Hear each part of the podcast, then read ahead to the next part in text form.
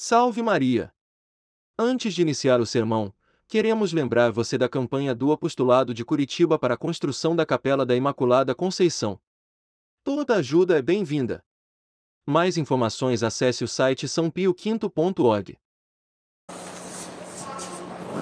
nome do Pai, do Filho e do Espírito Santo. Amém. Ave Maria, cheia de graça, o Senhor é convosco. Bendita sois vós entre as mulheres, e bendito é o fruto do vosso ventre, Jesus.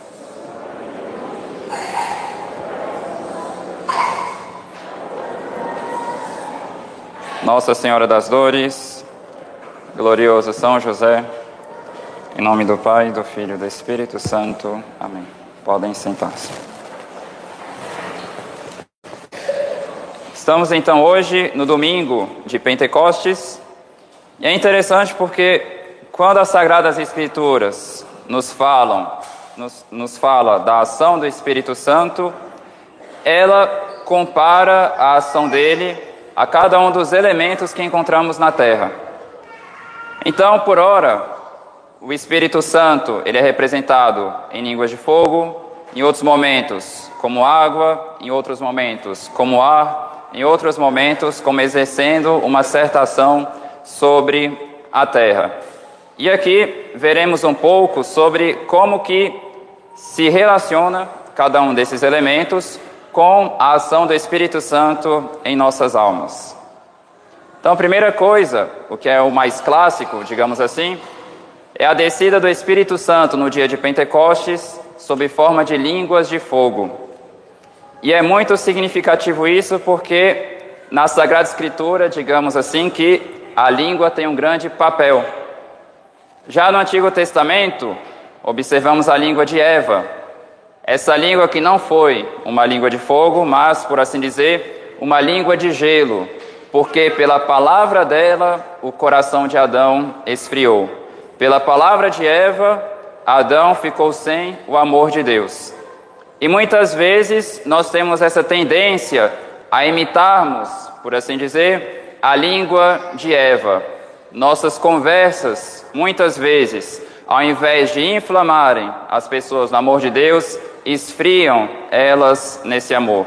Nossas conversas, muitas vezes, ao invés de tornarem elas mais iluminadas, ou seja, mais conhecedoras das coisas de Deus, mais aquecidas nesse mesmo amor, muitas vezes têm o efeito de esfriar essas pessoas. E em oposição a Eva, nós temos o exemplo de Nossa Senhora. Quando ela vai visitar Santa Isabel, a saudação de Nossa Senhora encheu Santa Isabel do Espírito Santo. Ou seja, o simples conversar com Nossa Senhora já fazia a pessoa ficar cheia das graças de Deus e dos dons do Espírito Santo.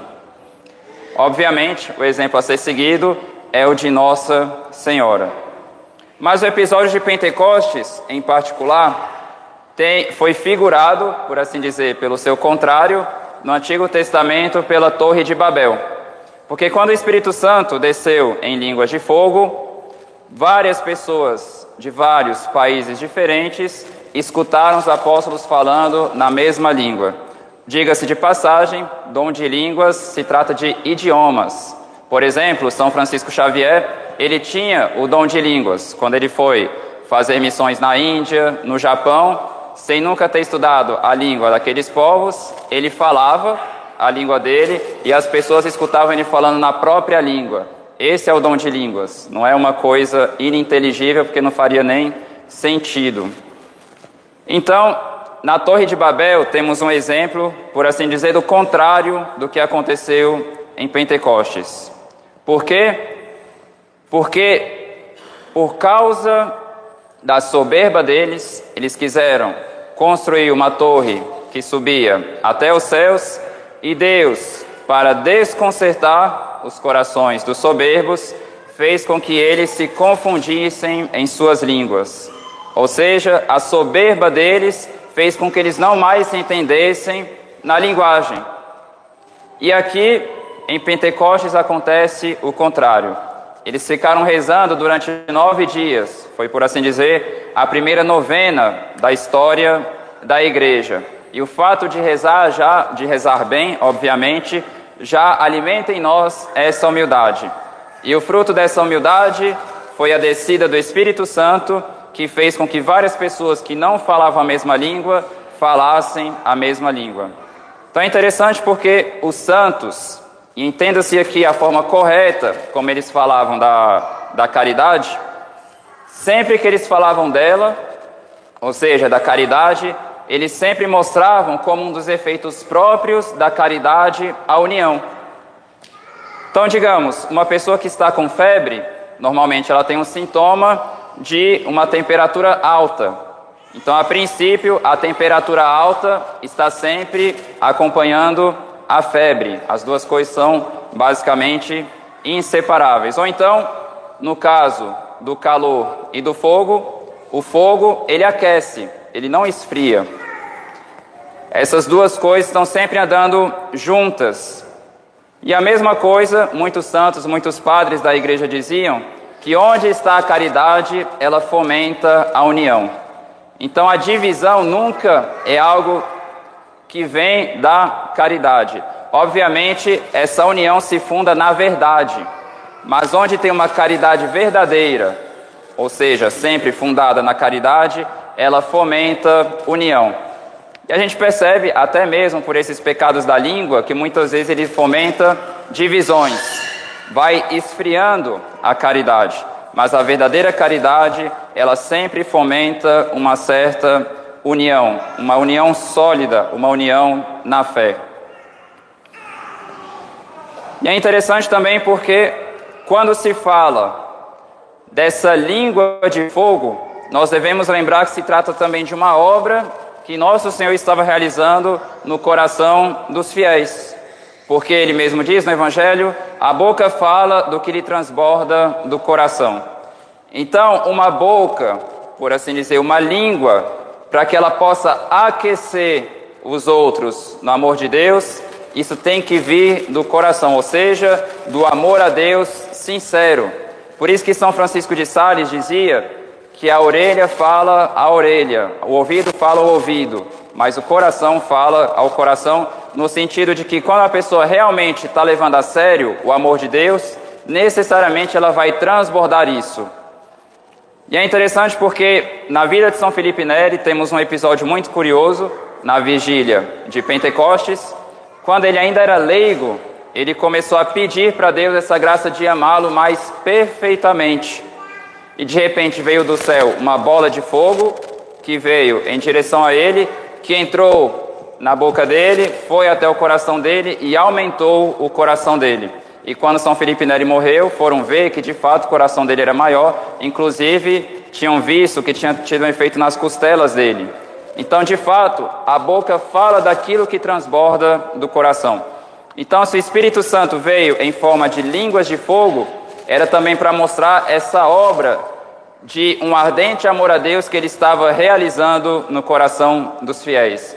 Inclusive, na oração ao Espírito Santo, é isso que nós pedimos. Vinde, Espírito Santo, enchei os corações dos vossos fiéis e acendei neles o fogo do vosso amor.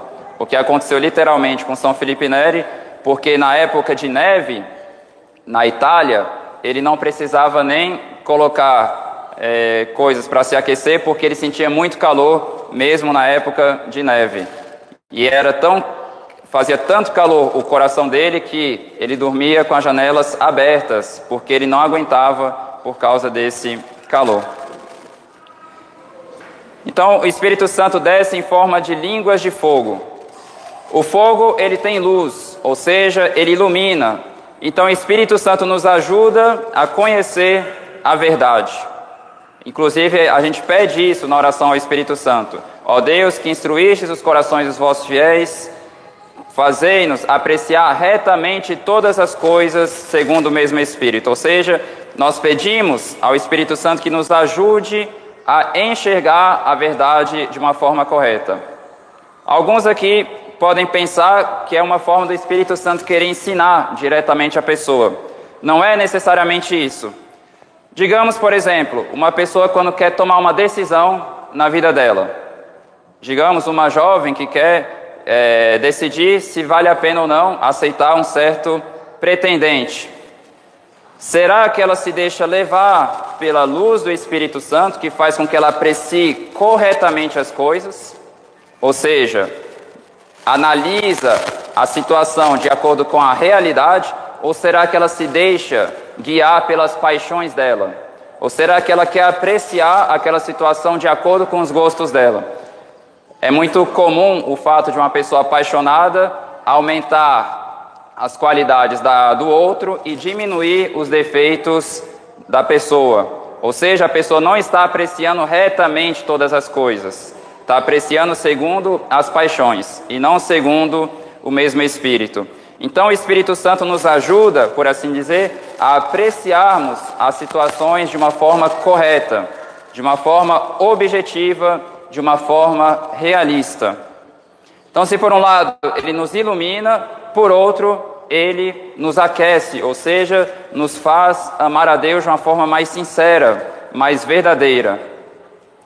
Uma outra coisa interessante, essas línguas de fogo são um fogo que vem do céu e nos leva para o céu. Ou seja, faz a pessoa ficar toda celeste. Ela vive uma vida realmente voltada para o céu. Mas uma pessoa que se deixa levar pelo fogo do pecado é um fogo, por assim dizer, que vem do inferno e leva para o inferno, que faz a pessoa ficar toda terrestre, por assim dizer. Um segundo elemento com, qual, com a qual a Sagrada Escritura costuma representar o Espírito Santo é a água. Temos disso uma profecia no livro do profeta Ezequiel, e nosso Senhor também um dia, no meio da festa dos tabernáculos, ele apareceu diante da multidão e disse: Aquele que tiver sede, venha a mim e beba, porque do seu seio vão jorrar rios de água viva. E São João acrescenta dizendo que se tratava do dom do Espírito Santo. Por quê? Porque o Espírito Santo faz com que a pessoa perca a sede pelas coisas da terra. Então, se uma pessoa está desejando muito as coisas da terra, ou seja, o pecado, é, tudo aquilo que não preenche de fato o coração dela de Deus, é o Espírito Santo que vai tirando essa sede do coração dos fiéis. Então é muito importante pedirmos bastante ao Espírito Santo, particularmente o gosto pela vida de oração. Santo Afonso de Ligório dizia isso, que o Espírito Santo é ele quem dá o dom da oração mental então, se a pessoa tem dificuldade para fazer meditação, ela precisa pedir essa força ao Espírito Santo, essa graça de rezar de verdade. E São Felipe Neri também dizia que é o Espírito Santo que é o mestre da vida de oração. Então, se a pessoa quer rezar bem, ela precisa pedir ao Espírito Santo essa graça de rezar de verdade. E o Espírito Santo vai conduzir a pessoa ao silêncio e não a um barulho ininteligível, obviamente. Outro exemplo, o Espírito Santo é comparado ao ar. Então, nosso Senhor fala: o vento sopra onde quer, falando justamente do Espírito Santo. Assim acontece com aquele que nasceu do Espírito. Ou seja, a pessoa que se deixa conduzir pelo Espírito Santo, ela não se torna mais, como diz nosso Senhor, um caniço agitado pelos ventos. O que é a pessoa que se deixa agitar pelos ventos das paixões? Quando dá vontade de fazer uma coisa, ela não se controla. É o impulso dela que controla ela. Ela se deixa levar pelos prazeres, se deixa levar pela maledicência, se deixa levar pelos pecados e assim por diante. Mas a pessoa que se deixa levar pelo Espírito Santo, ela sempre se deixa guiar pela vontade de Deus. Então o Espírito Santo ele nos convida a uma generosidade na santidade, ele nos convida à seriedade na vida de oração, ele nos convida à imitação de nosso Senhor. Então, diante de uma situação concreta, qual o vento que está me agitando? É o vento das paixões, o vento do pecado ou o Espírito Santo? Uma outra comparação, trata-se também do Espírito Santo na Sagrada Escritura em sua relação com a terra, porque a gente diz Enviai o vosso Espírito e tudo será criado e renovareis a face da terra. Por quê? Porque o Espírito Santo ele nos reveste de Cristo, porque a terra aqui pode ser também um símbolo do homem. Nos reveste de Cristo ele forma nosso Senhor em nós. Ou seja, o Espírito Santo, ele, ele nos dá forças para fazermos a vontade de Deus. Então, muitas vezes, nós percebemos que nós somos fracos fracos para perseverarmos na vida de oração, fracos para nos mantermos firmes nas virtudes, fracos para fazermos a vontade de Deus em tudo, e é nesse momento que devemos pedir forças para o Espírito Santo. Vale a pena, várias vezes durante o ano, pegar a sequência da missa de hoje e rezar. Né? É uma das orações mais bonitas ao Espírito Santo que a igreja elaborou que é a sequência Veni Sancta Spiritus. E nessa sequência, a igreja nos diz tudo aquilo que devemos pedir e esperar do Espírito Santo. O que, que a igreja diz? Consolator optime, duritis hospes anime, durice refrigerium, ou seja, ó ótimo consolador. Então, nos momentos de dificuldade, se nos falta consolações de Deus para é, nos reanimarmos no serviço dele, nós podemos pedir isso ao Espírito Santo. Ó doce consolador, ó doce hóspede da alma, ó doce refrigério. Sine tuo numine, nicil est in nomine, est in oxium. Sem os teus dons, nada tem de bom no homem, nada tem nele de inocente. Então, sem a ajuda do Espírito Santo, nenhuma inocência iremos encontrar em nós. Então, se falta pureza, se falta força, nós precisamos pedir isso ao Espírito Santo. Lava codesta sordidum, riga codestaridum, sana codesta saltium. Lava em nós aquilo que está sujo. Então, quantas vezes a pessoa tem pensamentos sujos, por assim dizer, desejos sujos, palavras sujas? Lava aquilo que é sujo.